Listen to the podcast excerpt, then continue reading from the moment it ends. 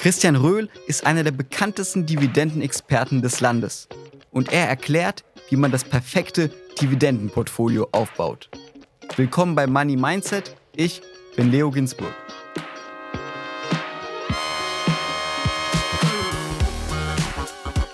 Die Inhalte dieses Podcasts beinhalten keine Kaufempfehlung der Redaktion. Aktien, Kryptowährungen und Investments sind grundsätzlich mit Risiko verbunden. Um weniger Fehler zu machen, hatten wir bei Business Insider das Angebot, dass Leserinnen und Leser uns ihr Depot zuschicken können. Wir beide schauen uns es an, du analysierst es. Was ist dir aufgefallen?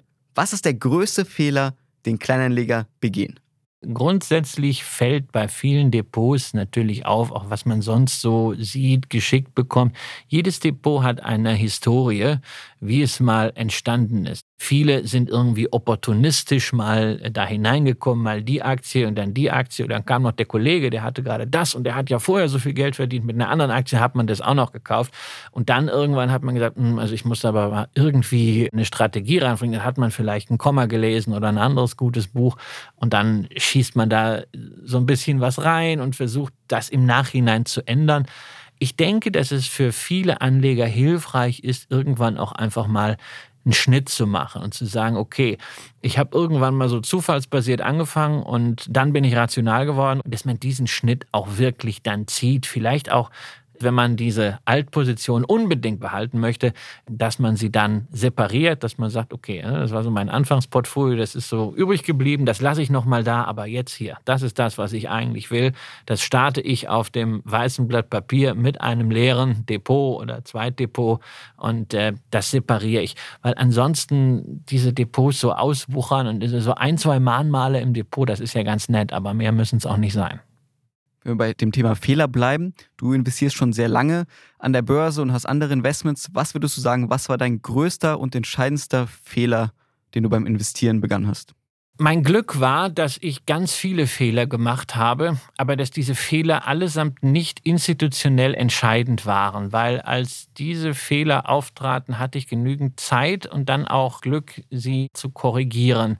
Ein ganz wichtiger Einschnitt für mich war das Jahr 1998. Ich war 22, war gerade als junger Prokurist bei einer Frankfurter Wertpapierbank in diesem neuer Markt Boom mit drin und dachte damals schon, ja, who the fuck is Gordon Gecko? Jetzt habe ich es geschafft, jetzt bin ich drin, wurde auf ein Unternehmen aufmerksam, Singulus Technologies, die machten damals DVD-Maschinen. Ne? Also das war für uns damals so eine Verheißung, diese Silberscheiben, auf die ein ganzer Film passte. Und ich dachte, das ist die Revolution. Ja? Und alles, was ich damals hatte, habe ich dann in diese Aktie gesteckt. In diese eine Aktie, also wirklich highest conviction ever und dann auch noch ein bisschen auf Kredit dann dazu. Und äh, dann kam halt die äh, Long-Term Capital Management Krise, Asien-Krise, Russland-Krise. Es ging einfach wie das heiße Messer durch die Butter nach unten mit den Kursen und mit einem Kredit da dran, ist es natürlich doppelt kritisch. Und das war halt für mich am Ende so eine Situation von, naja, zwei oder drei Prozent mehr Einbuße in der Singulus und die Bank hätte mich zwangsliquidiert. Und äh, ich hätte zwar eine hoffnungsvolle Karriere als Prokurist an der Börse gestartet, wäre aber privat pleite gewesen. Und diese Erfahrung ist mir dann durch Glück erspart geblieben. Aber da habe ich dann wirklich für mich mitgenommen, never ever irgendwas nochmal auf Kredit zu machen. Und was ich da dann auch mitgenommen habe, ist halt wirklich dieses breite Streuen. Ja, und da kann man natürlich sagen, mein Gott, was habe ich natürlich alles an Chancen verpasst. Auch dass ich vielleicht in den Jahren 2017 bis 2021 nicht volle Kanne in Tesla und den ganzen Softwarefirmen und Internetbuden drin war. Ja, mein Gott, das habe ich dann verpasst. Das hatte ich aber damals auch schon im, im neuen Markt. Ich habe den neuen Markt vom Aufstieg her weitgehend verpasst, weil ich dann danach das, was ich an Geld hatte, genommen habe, um mich an einer Agentur zu beteiligen. Die ging dann hinterher an die Börse. Ende 2000 hatte ich Glück, dass ich da noch was verkaufen konnte. Und dann war das Thema aber auch für mich gegessen.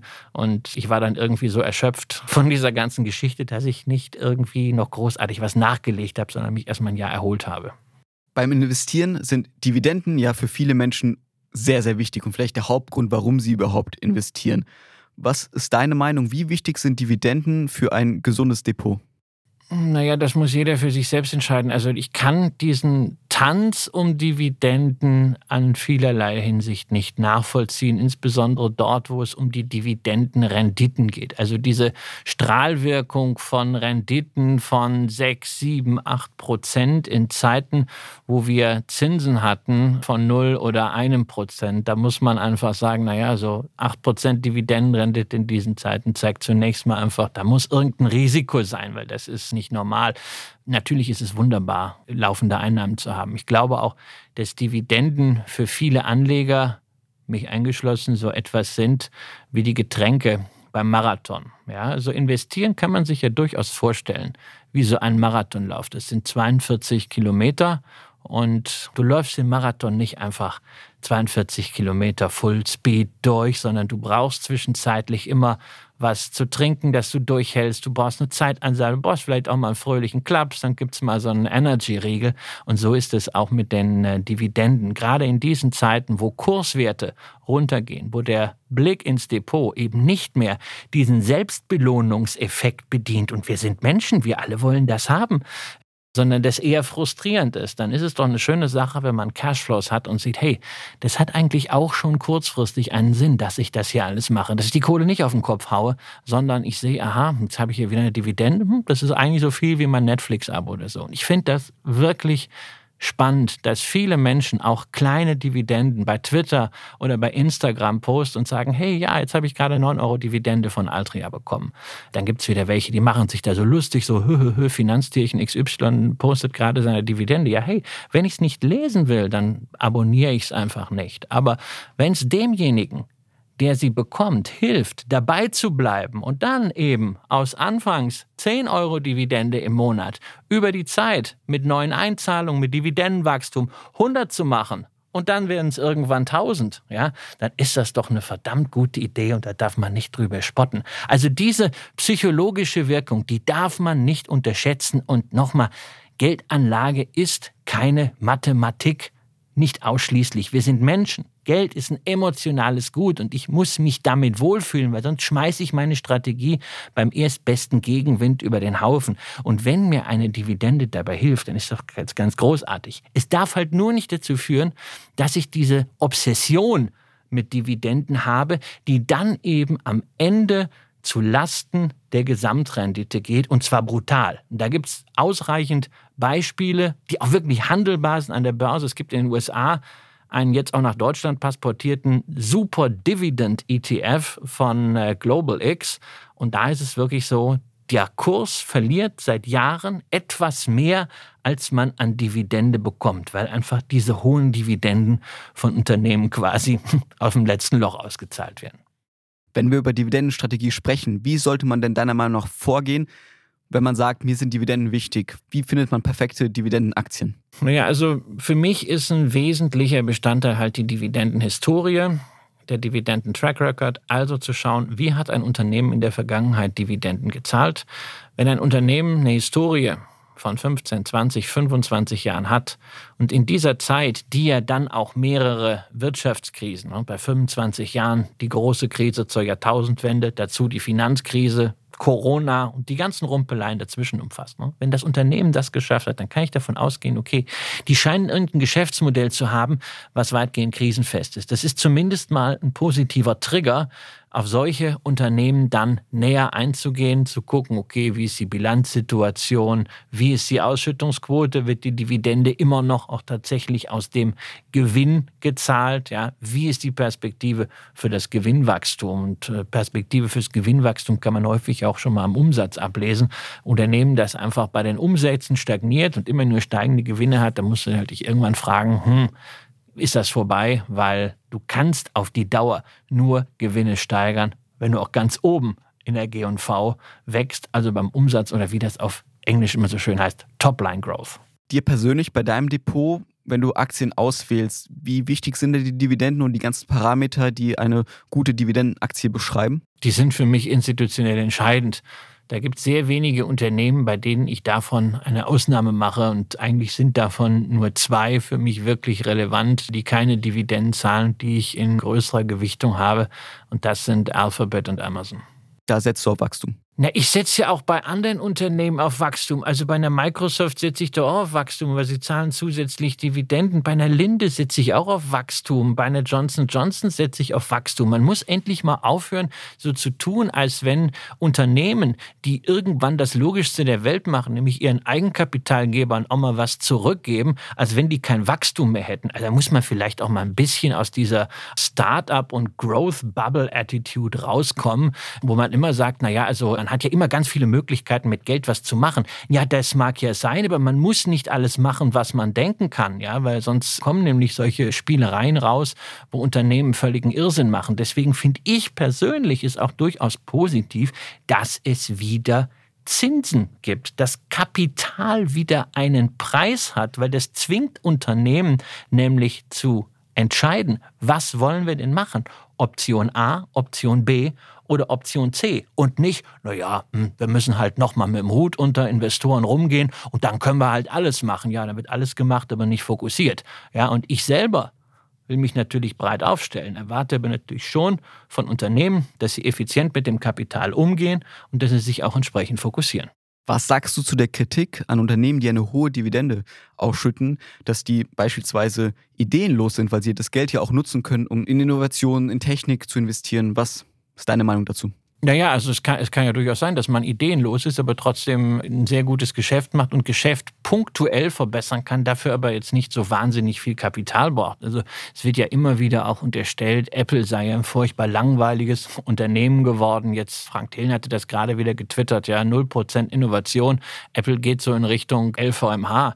Naja, da muss ich sagen, also es gibt jetzt Schlimmeres, als Richtung LVMH zu gehen. Und Apple zeigt einfach, dass sie es schaffen, mit einem recht überschaubaren Kapitaleinsatz ihr Ökosystem zu transferieren von dieser Hardwarelastigkeit sukzessive auch einfach zu äh, Services. Das ist das Spannende.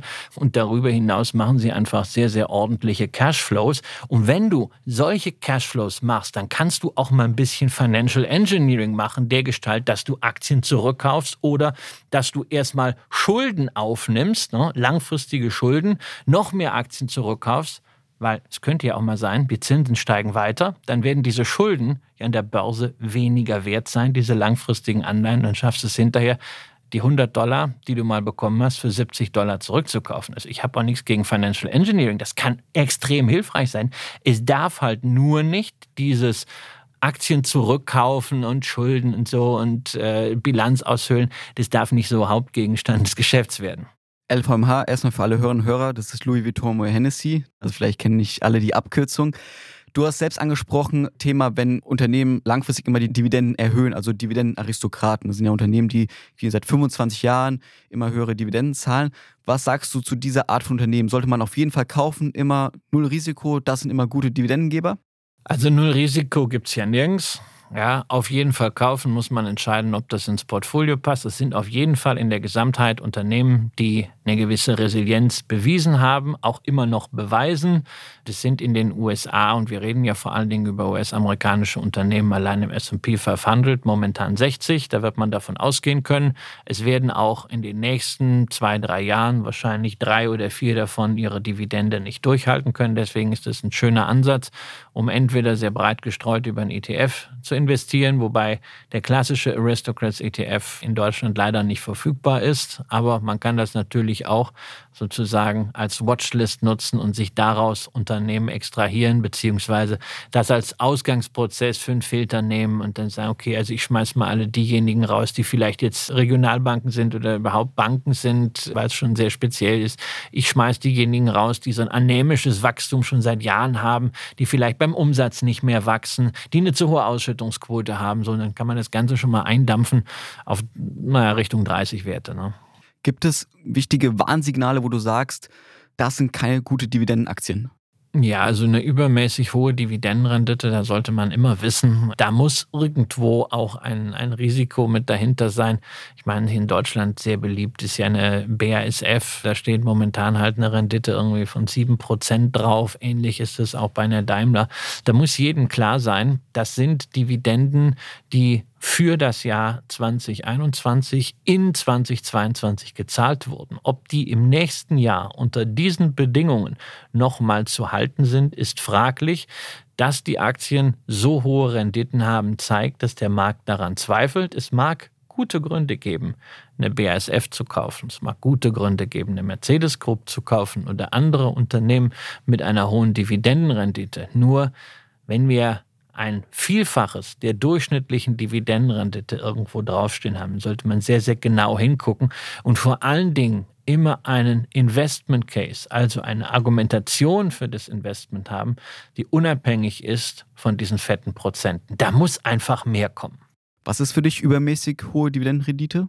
Also bei allem, was so über 6% hinausgeht, sollte man zweimal hingucken. Ja, man kann auch bei 5% schon genau hingucken. Da ist meiner Ansicht nach bei einer Münchner Rück, sieht man schon, soll jetzt keine Empfehlung sein, wie alles hier, aber das ist solide, äh, unterfüttert, aber als Finanzwert eh in einer speziellen Rolle. Wie gesagt, bei einer BASF bin ich da deutlich skeptischer, auch wegen der Energierisiken. Bei der Deutschen Post haben wir jetzt auch über 5% Dividendenrendite draufstehen. Nach wie vor eine gültige Prognose zum heutigen Zeitpunkt, 16. September. Aber machen wir uns nichts vor. Wenn wir in eine globale Rezession stürzen, dann wird man das auch im Logistikgeschäft merken auch bei der Deutschen Post. Und dann ist die Frage, ob man sagt, also diese Dividende will man sich in der Form leisten, da ist immer auch bei deutschen Unternehmen, anders als bei den amerikanischen Dividendenaristokraten, die Finanzkrise zu sehen. damals ist eben auch gesenkt worden. Es muss nicht immer schlimm sein, nur man sollte sich einfach da die zyklischen Risiken vor Augen führen. Wenn man jetzt sagt, okay, Dividendenstrategie finde ich spannend, was sind so die ersten Schritte, deine Tipps für Anfänger, die sagen, ich will mir ein Dividendenportfolio aufbauen? Der einfachste Weg, sich ein Dividendenportfolio aufzubauen, ist in den MSCI World zu investieren und einen ausschüttenden ETF zu haben. Das muss man einfach äh, sagen. Also auch da haben wir eine, eine Ausschüttungsrendite oberhalb von 2% und damit habe ich auch schon diesen Marathon-Effekt, den ich eben beschrieben habe. Ansonsten ist ganz entscheidend, wie sieht denn das Portfolio aus? Also wenn jemand zum Beispiel ein tech-lastiges Portfolio hat, vielleicht sehr stark im Nasdaq ist oder in den Nasdaq-Schwergewichten Apple, Microsoft, Amazon, Alphabet, Nvidia, Tesla und so weiter. Er kann natürlich überlegen, ob er einfach bei den Aktien bleibt und sagt, also ich will dieses Thema Dividende einfach mit einem ETF abdecken, der auch bewusst auf Unternehmen geht, die hohe Dividendenrenditen haben, aber nicht ausschließlich. Da sollte man schon dann ein Korrektiv reinbringen und da hat man dann ein Gegengewicht zu einem solchen tech-lastigen Portfolio, weil hohe Dividende, niedrige Volatilität, also wenig Schwankung, das ist Immobilien, das ist Versorger, das ist Basiskonsum. Oder man kann, wenn man sagt, also dieser Ansatz, niedrige Volatilität gefällt einem, geht man halt vielleicht auf den Low Volatility Faktor. Wenn man jetzt sagt, man hat schon einige Jahre investiert, aber bisher alles thesaurierend, also die Dividenden kommen wieder rein, aber plötzlich hat man Lust, doch ein bisschen mehr Dividenden zu kassieren und seine Strategie zu wechseln. Was ist so dein Rat an Leute, die vielleicht nur thesaurierende ETFs haben? Wie kann man das am besten umkrempeln? Was sollte man da tun? Naja, am allereinfachsten ist es natürlich, das sukzessive zu machen, wenn also parallel noch irgendwie angespart wird, einfach das Produkt ändern, in das man anspart. Ja, ob man wirklich sagt, also ich möchte jetzt an der Stelle meinen gesamten Bestand an ETFs dergestalt umstellen auf ausschüttend, dass ich die Tesorierenden verkaufe und dann in die Ausschüttenden gehe. Also da muss ich sagen, habe ich Bauchschmerzen, weil natürlich jeder Transaktion äh, vielleicht nicht beim Neobroker Geld kostet, aber ich habe einen Spread drauf und vor allem ich muss Steuern zahlen. Ja, also das macht dann keinen Sinn, sondern dann eher sagen, okay, also ich will jetzt ein bisschen vom Vermögen leben, dann verkaufe ich halt jeden Monat so ein bisschen was an Anteilen, wenn einem das wichtig ist. Wobei in der Ansparphase ist es auch nicht deshalb lieber sagen, okay, man setzt was daneben und kann dann eben auch was komplementär ansparen. Ja, auch der MSCI World ist ja nun recht stark in diesen Technologiebranchen, zyklischer Konsum äh, und, und Healthcare äh, investiert. Auch da kann man halt so einen Dividenden-ETF sukzessive daneben sparen. Finanzielle Freiheit ist oft ein wichtiges Thema, viel bei unseren Gästen, bei generell Menschen. Und da ist die Dividende immer ein wichtiger Motivator oder eine Lösung, wie man finanziell frei wird, weil das ja wie so eine Art Gehalt rüberkommt. Was wäre dein Rat, wenn man, sagen wir mal, mit 40, 50 finanziell frei sein wird? Sollte man dann eher in einen Thesaurien-ETF investieren und da immer was rauszahlen lassen? Oder ist es besser von Anfang an zu sagen, ich gehe in einen ausschüttenden ETF rein? Also ich kann ja mit dem Konzept finanziell frei generell relativ wenig anfangen. Das ist ja häufig so bei den Menschen, die es sind. Die können mit den, mit den Labels nicht so ganz klarkommen. Ich glaube, das hängt einfach davon ab, was man für eine Gesamt Einkommen und auch Ausgabenstruktur hat und womit man sich an der Stelle wohlfühlt. Also zu sagen, ich muss als finanziell Freier jetzt unbedingt Dividendeneinnahmen haben oder das geht auch mit dem Tesorierenden. Also da ist wieder ganz entscheidend, Geldanlage ist keine Mathematik, sollte rational sein, aber es ist entscheidend, wo fühle ich mich mit wohl. Wenn ich das automatisch aufs Konto bekomme, was ich persönlich eine sehr angenehme Sache finde. Aber jemand anders sagt halt, naja, also ich habe eine Apple und eine Berkshire, wo halt keine oder sehr geringe Dividendeneinnahmen nur sind. Ja, dann verkauft man halt was. Es ist ja auch nicht mehr so wie früher, wo jetzt Verkaufstransaktionen so wahnsinnig teuer waren. Auf Instagram konnten unsere Follower dir Fragen stellen. Eine Frage von einer Hörerin war, hast du beim Investieren Vorbilder? Mein Großvater. Auf jeden Fall, weil das ist für mich halt sehr greifbar, weil ich auch bei ihm gesehen habe, was man schaffen kann mit Disziplin, mit Beharrlichkeit und äh, einer breiten Diversifikation und ich spreche natürlich sehr häufig über Aktieninvestments, aber ich habe natürlich auch Investments abseits von Aktien, sowohl liquiderer Natur wie Gold als auch illiquider Natur wie Immobilien oder Kunst. Und das habe ich von meinem Großvater auch mitbekommen, diese breite Aufstellung, selbst wenn er einen Aktienfokus hatte und ich auch. Du bist für viele deutsche Anlegerinnen und Anleger, würde ich mal behaupten, auch ein Vorbild beim Investieren. Du hast dich zu einer Marke aufgebaut, bist einer der bekanntesten Finanzexperten. Wie kam das eigentlich dazu, dass du von so einem, in Anführungszeichen, einfachen Unternehmer, Privatinvestor, so ein bekannter Finanzexperte in Deutschland wurdest? Wie wird man sowas? Och, naja, also ich hatte ja das große Glück, dass ich mit 22 das erste Mal bei Ramon Brichter auf dem Stuhl saß, dienstags abends in der NTV Telebörse. Ich hätte also immer irgendwie mit Medien zu tun, habe unternehmerisch immer an der Schnittstelle zwischen Medien und Finanzmarkt gearbeitet und das hat mir immer viel Freude gemacht, habe mich dann daraus ein bisschen zurückgezogen und mehr so an der Hochschule gearbeitet, ansonsten aber auch mehr von der Welt gesehen und immer mal wieder dann so im Freundes- und Bekanntenkreis die eine oder andere Geschichte erzählt. Und dann kam halt die Frage, ja, Mensch, schreib das doch mal zusammen, mach doch mal ein Buch oder so. Und naja, das habe ich dann irgendwann 2015 halt gemacht und naja, dann lag das Buch da und so ein Buch, und wenn man es dann schon gemacht hat, will man natürlich auch, dass sich verkauft und ja, dann habe ich halt ein bisschen angefangen mit Social Media und habe dann festgestellt, also irgendwie so Medienthemen, auch Social Media macht ja unglaublich Spaß, auch wieder rauszugehen, Veranstaltungen zu machen. Und dann,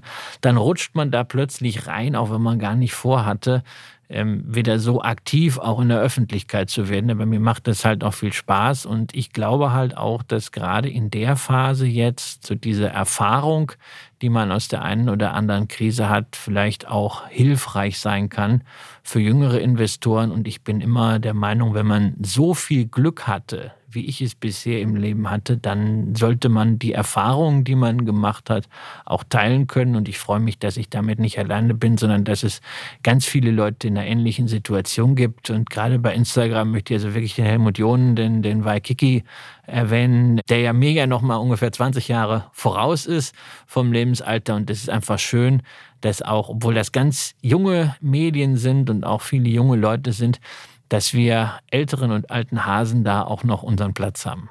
Du hast gerade selbst angesprochen, finanzielle Freiheit, das Konzept verstehst du nicht ganz oder ist nicht sowas für dich. Warum legst du überhaupt an? Warum investierst du? Was motiviert dich überhaupt? Warum investiere ich? Im Wesentlichen ist mein Ziel, mein Vermögen netto real zu erhalten, was in diesen Zeiten schon eine ambitionierte Herausforderung ist ich kann jetzt nicht sagen, dass ich mit Investieren so einen Purpose, so einen besonderen gesellschaftlichen Zweck verbinde. Ich finde das toll. Vielen Menschen das auch ein Anliegen ist, die auch in Startups äh, investieren. Also ich verfolge mit großer Begeisterung zum Beispiel, wie Mario Götze seine Startup-Investments tätigt und dann auch auf LinkedIn erklärt. Finde das großartig, dass er da so eine, so eine Mission hat, die weit jenseits des reinen Geldverwaltens ist. Das bin ich nicht. Also für mich ist das wirklich klassisches Asset Management, weil ich Werte, die ich ich geschaffen habe, bewahren möchte, im Wesentlichen natürlich für meinen Sohn. Nicht, weil ich ihm jetzt möglichst viel Geld mitgeben will, sondern weil ich ihm zumindest seiner, seiner Ausbildungszeit, und der ist ja erst fünf, alles das ermöglichen möchte, auch an Schulbesuchen, an Universitätsausbildung, äh, aber natürlich auch an Spaß, dass er genau so viel Glück im Leben hoffentlich hat wie ich. Ich würde mal behaupten, du könntest jetzt wahrscheinlich aufhören zu arbeiten und von deinem Vermögen leben. Ich kenne dein Vermögen nicht. Du kannst natürlich gern sagen, wie reich du bist, wenn du es willst. Das ist jetzt die Möglichkeit. Also da habe ich natürlich überhaupt keine Veranlassung zu, ähm, weder das zu sagen noch aufhören zu arbeiten. Ich sehe das auch jetzt nicht als, äh, als Arbeiten an. Also was für mich äh, Arbeiten ist, äh, deswegen bewundere ich das ja auch bei, bei dir und bei deinen journalistischen Kollegen, ist Texte zu produzieren. Ich glaube, ich kann ganz gut schreiben, aber es ist für mich halt Arbeit. Deswegen brauche ich auch so lange, bis ein neues Buch da ist. Ja, aber der Rest, also insbesondere auch Podcasts zu machen, Videos zu machen oder am aller, allerliebsten natürlich Veranstaltungen live auf der Bühne zu machen, das ist für mich keine Arbeit und mir Investments anzuschauen, Unternehmen zu durchleuchten, die vielleicht für mich interessant sind. Das sehe ich jetzt auch nicht als Arbeit, sondern ich habe halt wirklich die glückliche Lage, dass ich das, was ich gerne mag, zum Teil auch das, was ich vielleicht ganz gut kann, machen kann, dass ich damit äh, Geld verdiene, dass ich mir aber auch erlauben kann, das eine oder andere Zeit zu allokieren, was ich vielleicht nicht könnte, wenn ich jetzt einen klassischen Arbeitnehmerjob hätte. Wo sehen wir dich in zehn Jahren? Du, ich habe keine Ahnung. Vielleicht auf Mallorca, ja, vielleicht meine WG mit Kolja Markon, aber vielleicht auch doch wieder irgendwo unternehmerisch. Also ich glaube, diese Zeiten sind so herausfordernd, dass man das überhaupt nicht weiß. Und wenn die eine spannende Herausforderung da ist, ein spannendes Team, kann ich mir auch immer vorstellen, irgendwas unternehmerisch zu machen. Sicherlich nicht allein, aber auf jeden Fall eine ganz, ganz wichtige Konstante für mich ist natürlich, dass ich mein Vermögen in der Form verwalten kann, wie ich das bislang auch tue. Danke, Christian, für das Gespräch. Danke, war mir ein Vergnügen und vielen Dank auch an alle Zuhörerinnen und Zuhörer. Das war Teil 2 unseres großen Interviews mit Christian Röhl. Wenn euch die Folge gefallen hat, lasst gerne eine Bewertung da, folgt uns auf Instagram. Ich bin Leo Ginsburg. Bis zum nächsten Mal.